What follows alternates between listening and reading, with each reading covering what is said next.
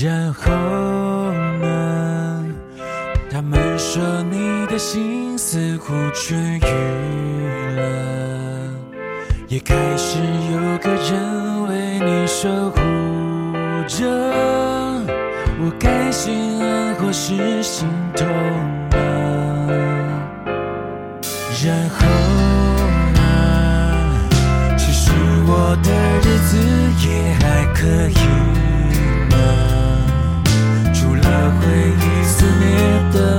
些时刻，庆幸还有眼泪终难哭涩，而那些昨日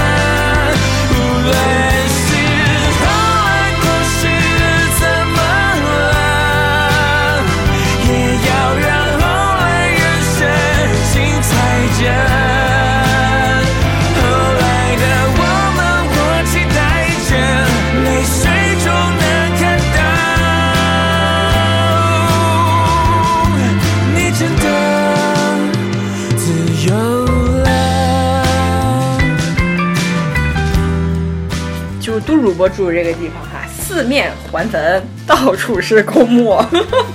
对，在美国，美国这个风水跟跟国内不太一样，跟这个这个墓好像没有什么关系。对他们可能觉得，甚至于在墓地附近会吸收灵气，嗯他觉得，呃，逝世的那些人在地底下会保保佑周围生生不息。让珍贵的人生有始有得，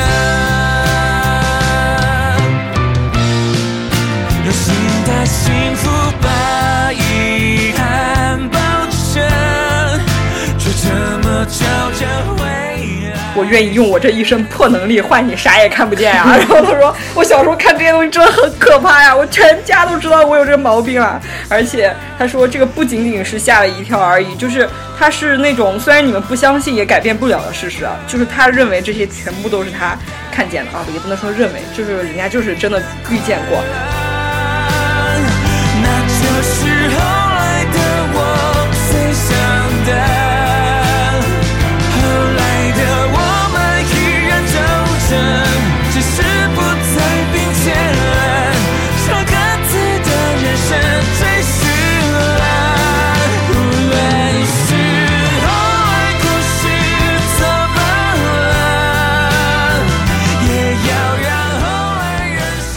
我尝试了很久，我一开始以为可能是我睡懵了，我还在梦里，对，然后我就说我我哪怕我这个动几下，我让自己醒。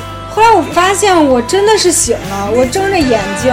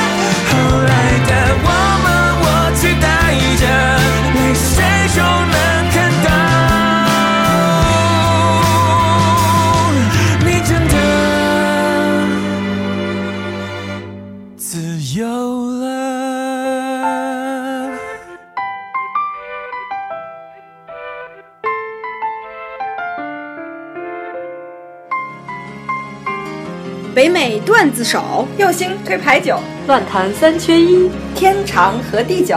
我是爱佳，我是嘟嘟，我是憨憨，我们是 USBB Girl，有甜又有咸，好听不加盐。这里是北美大爆炸，嘣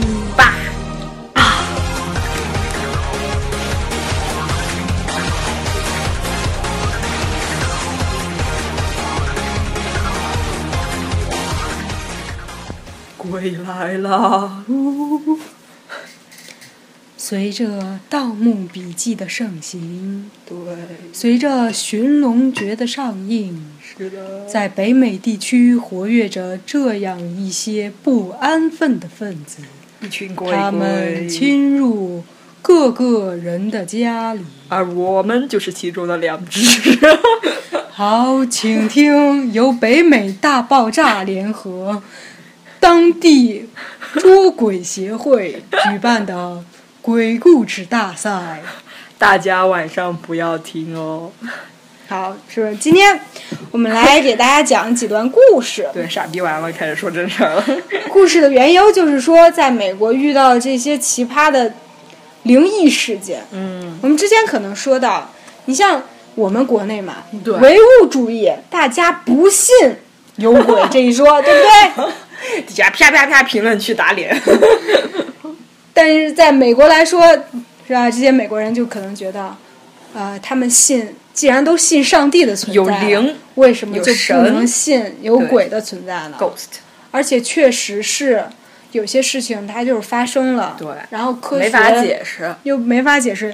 你像最近在美国刚上映了一部鬼片儿，他就看完以后很吓人，但是最后结尾他又给你说是由 真实，他非要给你圆回来他。是说由真实故事改编的，就很扯。推荐看《灵动鬼影实录》一二三四五。对然后就给人感觉美国或许真的有的地方会存在一些什么东西。还有哦鬼屋，就是真的那种，比如说废弃的精神病院呀。我们的女神妙思同学之前就很想去那里作一把，不知道怎么样了。我们之前也介绍过，像美国，比如 Halloween 就是以鬼名命名的一个节日嘛。然后大家都在那一天穿着骷髅装，各种那种嗯吓人的装扮，僵尸装啊。然后那那那一段期间很盛行的就是去各大鬼屋，然后装神弄鬼去，然后有的被吓得不行，嗯那种感觉。在美国人来说，他可能更多侧重于自己的内心经历。对，即使，哎，说白了就是，你一个人在家，然后可能你家这个小区环境不是特别好的话，稍微有点儿外面有点儿动静，你自己也心里害怕。对，就都主播住这个地方哈，四面环坟，到处是公墓。对，在美国，美国这个风水跟跟国内不太一样，跟这个这个墓好像没有什么关系。对他们可能觉得，甚至于在墓地附近会吸收灵气，嗯他觉得。呃，逝世的那些人在地底下会保佑周围生生不息，对，但是在国内就是大家很少。阴气太重啊，啧啧啧啧啧。很少就是说在很少去墓地，是，对，没事干就不会去逛那种地方。所以今天我们要给大家讲一些发生在美国的小伙伴身、身边一些灵异的事件，嗯，仅供参考啊。是的，不一定是真的，但是故事很有趣。然后希望大家如果自己也碰到什么有什么亲身经话历，对，对，可以给我们投稿或者给我们留言，然后是的。是弹幕弹幕呀、评论区啊，各种方式，对吧？吓死我们，哈哈哈。对，我们今天讲一讲这个美国发生的一个灵异事件啊。对，我们之前在这个北美吐槽君上呢，看到有些剖主就开始剖了，然后有一个人说实在是忍不了了，他要说，他说他就是那个从小到大都彩音的那个人。至于彩音是什么呢？等会再介绍。他说他最近聊这些事情的时候都会。都快被人说成段子手了，内心非常惆怅。他说：“我愿意用我这一身破能力换你啥也看不见呀、然后他说：“我小时候看这些东西真的很可怕呀，我全家都知道我有这毛病啊。而且他说这个不仅仅是吓了一跳而已，就是他是那种虽然你们不相信也改变不了的事实啊，就是他认为这些全部都是他看见的啊，也不能说认为，就是人家就是真的遇见过。然后呢，他说他八字是清阴格，凌晨三点出生的，就普及大大家说这个十二点不是最阴的时候，凌晨三点是最阴的时候，所以他体弱多病，从小肺不好，所以来美国读书了。看这逻辑多完整。然后他说有些人质疑嘛，就说你这种小时候的事情，小孩子有时候记得不清了，或者吓着吓吓坏了有幻象。然后他就想问问，如果你遇到这种事，你忘一个试试，对吧？然后他说他五岁暗恋幼儿园一个男生的事都记得，这比初恋还刻骨铭心的事情，那必须记得，对吧？什么叫彩音呢？彩音就是，说实话，这个也挺学术，我也是头一次对，听我也是说啊头。一次。还有说，就大概只有那些半仙儿会这么教叫，嗯，就是踩在阴路上能看见不该看见的东西。Panda, panda, panda, panda. I got broads in Atlanta, just to lean the family. Credit cards in the scammers, hitting the licks in the van. Legacies, family, wait and see, look like a panda. Going out like a Montana, honey killers on the helmets. Legacies, family. 他这个人吧，他打字的话，通篇都不敢打“鬼”这个字，他都是拿拼音打出来。他是他说，因为他忌讳写这个字真的不好，然后就是大家就不要说什么酒鬼之类的，酒鬼这些东西他是可以打的，就是这是不一样，完全不一样的东西，但是他就是不可以去冒犯“鬼”这个字。对你像我之前好像也说过，像我爸以前回、回老家上坟的时候，回来以后就一直哭，就控制不住自己的情绪。你想，都一个四十多岁的大男人天哪，就就恐怖啊！坐在床上，就觉得特别悲伤，就一直控制不住那个情绪，特波动特别大。然后我奶奶就说，这应该去上坟的时候就有有祖先附体啊，或者是来找事儿啊什么的，然后就赶紧给家里那个供奉的那那几个祖先的那个照片呀，然后磕头啊、烧香啊什么的。然后最后就是过了一阵儿，我爸才彻底好过来。然后他也说不清楚为什么自己就是想哭，就觉得突然间自己很难受，然后眼泪就止不住的一直在流。就所以这些东西究竟是不是那对，是不是真的有鬼上身呀、的或者是什么样的？到现在大家也没办法解释，有可能你身体机能在那一刻反应的。嗯你即使觉得不难受，但是实则是难受，所以就会让你产生某某样的情绪，或者有什么样的生理反应。对，有太多未知了这个事情，而且写，就我刚刚说这个故事这个人呢，他说他也不是不相信科学，他是一个理科生，就很正常的同学，然后就说他生病生小病小灾还是会去看医生的，但是对于这些未知的东西，有时候就莫名其妙的发烧，莫名其妙哭了，那你医生也治不好怎么办？那就只能找这些偏方损招了，对吧？能治好为上，就不发烧为上，但是人烧坏了。Panda, panda, panda, panda. I got broads in Atlanta, just to lean the family. Credit cards in the scammers, hitting the licks in the band. Legacies, family, wait and see, look like a panda. Going like 而且就是它故事发生在一个有点像 shopping mall 的一个地方。对，他去喝喝咖啡的时候就感觉很不舒服，对，很难受，就很想离那个地方远一点。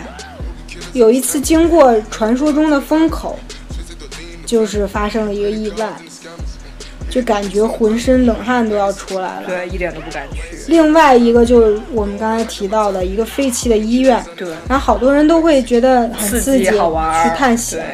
然后他就觉得远远的看见都比当时待在那个 shopping mall 要，要难受。对，然后他是从十八岁出国，因为他想嘛，就是在中国有问题，那就逃出来好了。但是他一开始出国的时候，发现他租房住郊区，房子已经四十几年老房子了，半夜总是能听到有人走来走去。然后房子里呢是一共住了仨，然后就有舍友。然后第二天问的话，他们就很懵逼啊，说我那个时间没去厨房啊，你在哪儿听的声音？然后他就觉得很不好了，然后就觉得一般来说小孩容易看到不干净的东西，但是没想到成年了还是这德行，所以他也不能解释。然后后来他就干脆又一听到厨房有那个蹦迪的动静或者有动静，他就抱着个游戏去厨房打了一宿游戏。他说你不让我睡觉，我也不让你们消停。对，其次就是你像灵异事件，嗯大家可能关注那些娱乐八卦的，会知道好多娱乐明星星去请小鬼啊什么啊，捉小鬼，然后下什么铜牌啊，对，就真的说的很邪乎乎，但是却却就是那种宁可信其有，不可信其无的，感觉。还有天涯论坛，以前我那些就是特别不信鬼神的男生，就是男同学，然后刷完了以后都觉得。就是后背还蛮发凉的，因为那些人即便是在互骂，就是互相骂架，他们说的还是一套知识体系，就让你觉得天呐，好像真的有这个神学知识体系一样，就是只是你不知道，他们就有这样一个体系。体系里的人还打架，就是这样。在美国，其实专门就是我上次去波士顿玩的时候，那个波士顿大学专门有一个神学院。嗯，它这个神学院主要就是研究各种宗教，说白了，但是你宗教里不可避免的就有那种神、天使，然后和鬼，因为他们有存在一种地狱的这个说法嘛。地狱里肯定就是那些不太好的那些那些灵异的人或物种。对所以美国这边儿就是也有部分说法，就比如我之前说的那个鬼故事，就是那拍成电影的那个，啊那个就是在荒郊野外，然后一栋大房子，然后他们住在那儿的时候，就经常发现，哎，我那个没开灯的时候，然后能看见一个东西在那儿动，然后我开了灯，瞬间就没了。然后当那个那一家的那个小姑娘呢，就去叫邻居，然后让邻居过来，然后邻居也看到了同样的事情，当时就把周围那一那圈人都吓得半死的那种感觉。然后他是由这个事情，然后去写成了一部电影。由此可见，其实在美国，灵异事件很也是很常发生的，尤其是他们信又又有信仰这一种，他们更觉得这是真的，而且时不时的来个星座啊、塔罗牌啊，去算一算这些东西啊。其实他们也还有他们还有驱魔师啊什么的，就是不仅中国人有什么半仙儿啊，就是法师做法，其实他们也有驱魔师，就很多电影里都会有，而且他们的鬼的来源一般是比如说家族里有巫女，然后有巫术，然后就染上了一些不干净的东西，或者有仇怨这样的，也是有起因的。然后反正基本上就是，我感觉世界上每个地方的人，他对人死以后的世界，他都是有一种这样的幻想的。当然了，也有可能真的存在这样的世界哦。对，其次就是有个小伙小伙伴说，他等到那个在这边买了房子以后，经常出去玩儿，然后玩到凌晨三四点、五六点回家都是常事儿。嗯，然后要不就大半夜去夜跑，然后又加上失恋，那时候可能边跑抽个烟，听个什么情歌啥的。是的，多少话也说不出，多少字都不能形容你在我心中的地位，到底是什么一回事？你把所有的沉默赶走，然后有一次，他就是回家以后经历了人生中第一次鬼压床。嗯，然后他就感觉有一个东西在旁边一直瞪着你，然后一只人一个人影和一只断手，就嗯这样的。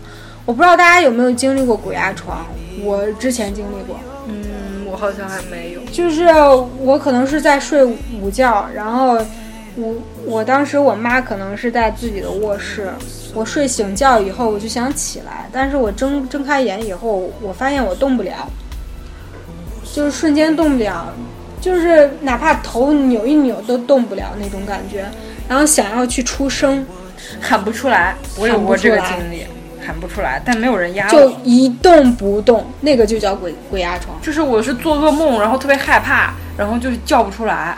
就嗯，那个倒不是，但是我那个是自己已经醒了，就平平就很就睡觉的姿势躺在床上，但是一动不动，然后自己的手甚至于手指头也不能，只是眼皮儿，我的天，浑身上下就只有眼皮儿能动。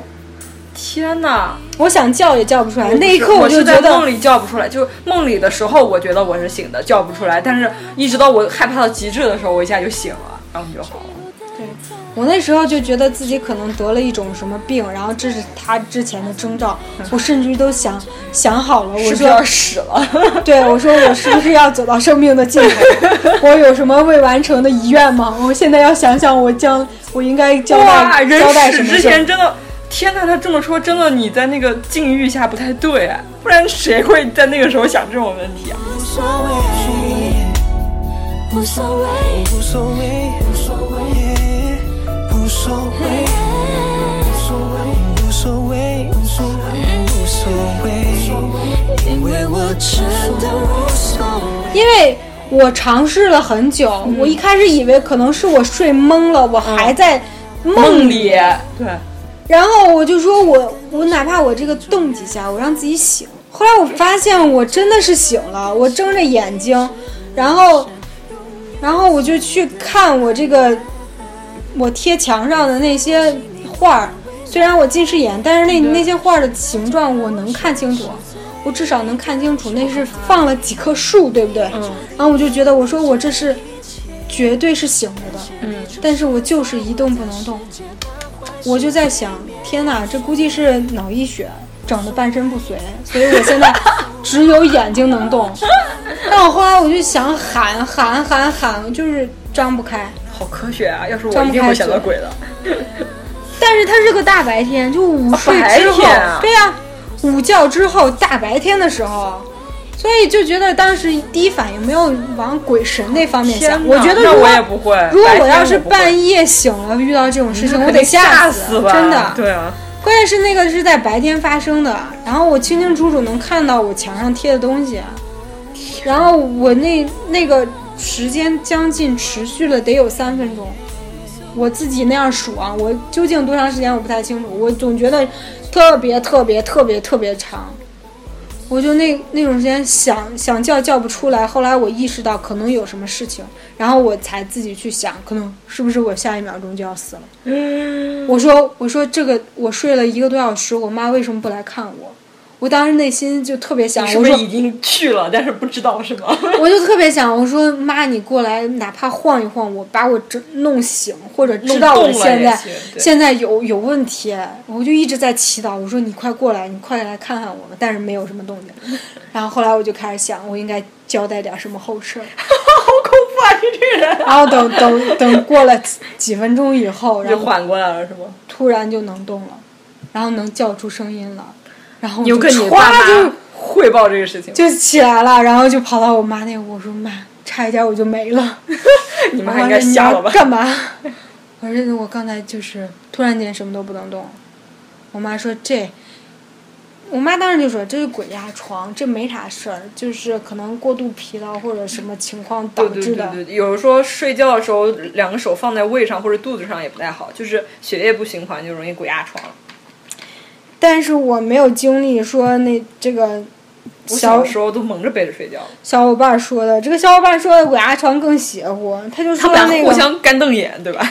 对，而且他说有五分钟，而且就是一直在冒汗，影子消失了，然后才能动。我是没有看到任何嗯其他那种灵异的东西，而且而他发烧了，对一烧烧到三十九度三四那种，而且连烧了三天，所以大家就那时候他就觉得可能是冒犯了哪些鬼神，就莫名其妙就会就会被压，嗯就会可能就是呃受到人家的攻击什么的。但是大部分说这些故事的人都说，好像鬼基本上没有什么坏处，就一定是除非你冒犯他了，比如说他刚瞪他了，这样的话会有一些对方会有一些挑衅吧。这反正也是他们一个体系，我们也不知道。uh, yeah 모두 아니라고 했던 길 난 아직 걸어가 그래다 받아들여 맘은 열어놨으니 힘든 건 어디 하루 이틀 일도 아니니까 괜찮아 괜찮아 백 번 하면 정말 괜찮아 방법이 없어 벗어날 방법은 그저 반복하는 것뿐 하나 따라 마바사자 차카타파 하하하 yeah 똑똑해져야 되는 然后还有一个特别鬼畜的，就是有一个人说他八岁的时候，这是一个美好的故事啊，大家不要当鬼鬼故事听。就是他奶他在奶奶家和表姐玩 捉迷藏，然后他就藏到了一个迷之结界，因为他就是普通的柜子躲进去，他小，然后他也不知道，他觉得后面还有地方可以走，他就走进去了。然后人家找到的时候，就是他他说的，其实他描述的地方是柜子和墙之间的缝隙。他就进去了，而且里面非常大，找不到出口，然后不知道怎么回事，在里面看见了他出生前就去世的爷爷，他根本不认得这是谁。然后后来是他爷爷跟他说，呃，我是你爷爷，然后叫他好好学习什么的，特别狗血。然后他就答应了一声，就从风里出来了。然后他后来一脸懵逼的跟他奶奶说，他奶奶一开始吓到。就是后来就开始坐着抹眼泪，因因为什么？因为他不是胡说，因为他能描述出来他爷爷的长相，所以他奶奶觉得他没有撒谎。这个故事好像蛮恐怖的，反正反正是亲爷爷也不会怎么样。好，这是我们看到的，然后以及身边小伙伴还有我自己个人经历，对，然后给大家介绍一下这究竟一些灵异的奇怪的事情。不过就是大家慎点那一些网上帖子说的很火的那些什么装神弄鬼啊，然后那些买小鬼啊、下降头那些，千，我觉得有些东西信则有吧，然后你要是信进去了，你自己可能就精神错乱了，有可能，这不一定是真的。好早以前我在那个天涯论坛上有一个人发的那个在在那个买鬼牌就买买小鬼这一这一说法，然后他写的特别长的一个精华帖，嗯就给大家介绍一下这些事情。 내 걱정은 말아요. 내 느낌대로 흐흐흐 흐르는 대로 푸푸푸 부르고 싶어 내 맘대로 바꾸는 태도 모든 게 코 미디 언젠간 좋은 날이 내가 기다린 쇼타임 oh.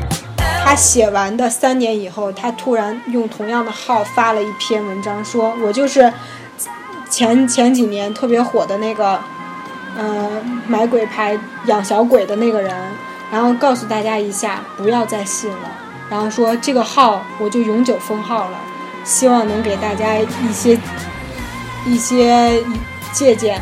为什么呢？他也没有介绍究竟发生了什么，然后大家也不知道他为什么突然间就不信了，因为当年他写的那个帖子时，广大网友深信不疑，就觉得养小鬼一定是对怎么他一定也是被洗脑了啦，也不是有意的。然后他连续买了两个，甚至于三个。他说他当时买的，当时买第一个的时候就就使他那个在事业上运势特别特别好。然后他天天跟那个小鬼玩儿，然后把他当做儿子一样那样养。然后吃饭的时候给他供着呃碗筷，然后专门给他留着一个空座，必须在自己旁边。嗯然后他说这个小鬼嘛，因为就是小孩儿，他嫉妒心特别强。你而且他家里养的那些宠物，嗯那些小小小鬼就觉得你养宠物分了我的一部分爱，然后那些宠物就真的就是天天大叫、哦大叫那种感觉。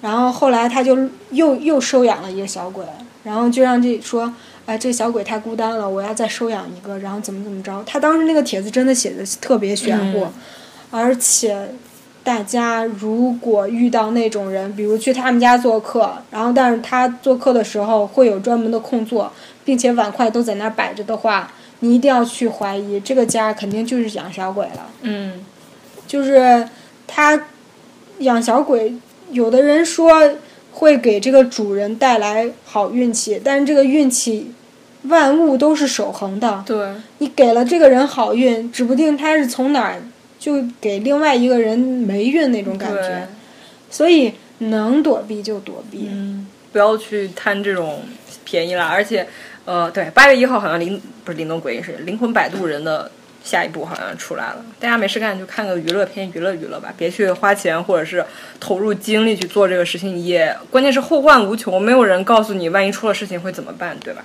对而且真的，那时候我手贱去淘宝上搜 真的很小鬼想买呢，或者是买那个牌儿，还有还有国籍的呢，还有但是纯种从泰国。就是说从泰国请过来的佛牌什么的。嗯我觉得大家还是就是看一看，娱乐一下，嗯不要把这种东西不要去信。因为信了一旦以后，你这个神经就感觉跟错乱了一样嗯，，对，然后成自自己吓唬自己了。其实嗯说白了，你在学业、事业、爱情、家庭这方面，这事在人为对啊。啊，怎么有可能一个人突然间，如果这样的话，大家都养好了，那对呀、你像那些？